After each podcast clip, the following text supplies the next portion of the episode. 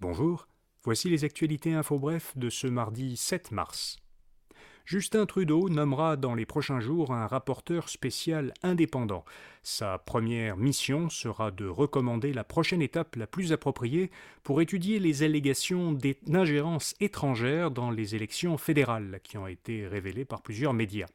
Une enquête, un examen ou bien une révision judiciaire, a expliqué le Premier ministre. Ce sont les différentes options qui se présenteraient. En parallèle, Justin Trudeau demande un comité parlementaire sur la sécurité nationale et le renseignement et à l'Office de surveillance des activités en matière de sécurité nationale d'enquêter à huis clos. Les partis d'opposition, pour leur part, réclament tous l'ouverture d'une enquête publique indépendante. Une pétition demande un projet de loi contre les cyberviolences faites aux femmes. Les réalisatrices québécoises Guylaine Marois et Léa Clermont-Dion ont déposé cette pétition hier à Ottawa. Elle était signée par 30 000 personnes. Le texte demande au gouvernement fédéral d'adopter une loi qui forcerait les réseaux sociaux à supprimer les contenus haineux et délictueux. Cette pétition dénonce le harcèlement, le dénigrement, la diffusion de photos intimes et les menaces de viol ou de mort qui visent les femmes en ligne. En 2020, 85% des utilisatrices de réseaux sociaux auraient subi une forme de violence en ligne. La ville de Montréal doit-elle rendre payant tous ses stationnements sur rue? Eh bien, c'est ce que lui recommande le Conseil régional de l'environnement de Montréal.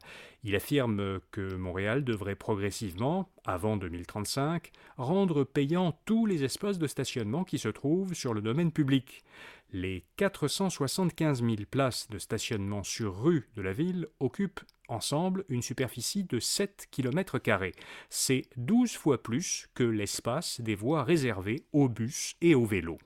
Selon le Conseil, chaque place de stationnement coûte 1275 dollars par an à chaque contribuable montréalais, qu'il ou qu'elle possède une automobile ou non.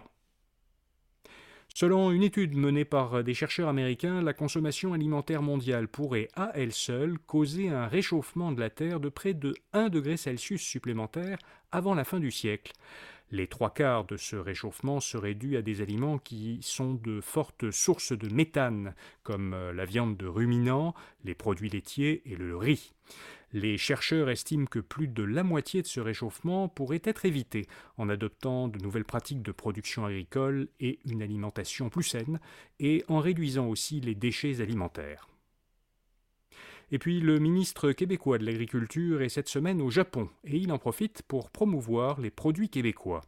Le ministre André Lamontagne est accompagné par une vingtaine de représentants d'entreprises québécoises, dont Olimel et la coopérative de l'érable Citadelle.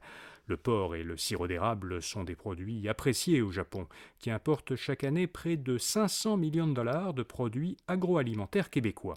Sur Twitter, le ministre a d'ailleurs souligné que les produits québécois jouissent déjà d'une excellente réputation au Japon, mais il croit que de nouvelles opportunités d'affaires sont encore à saisir.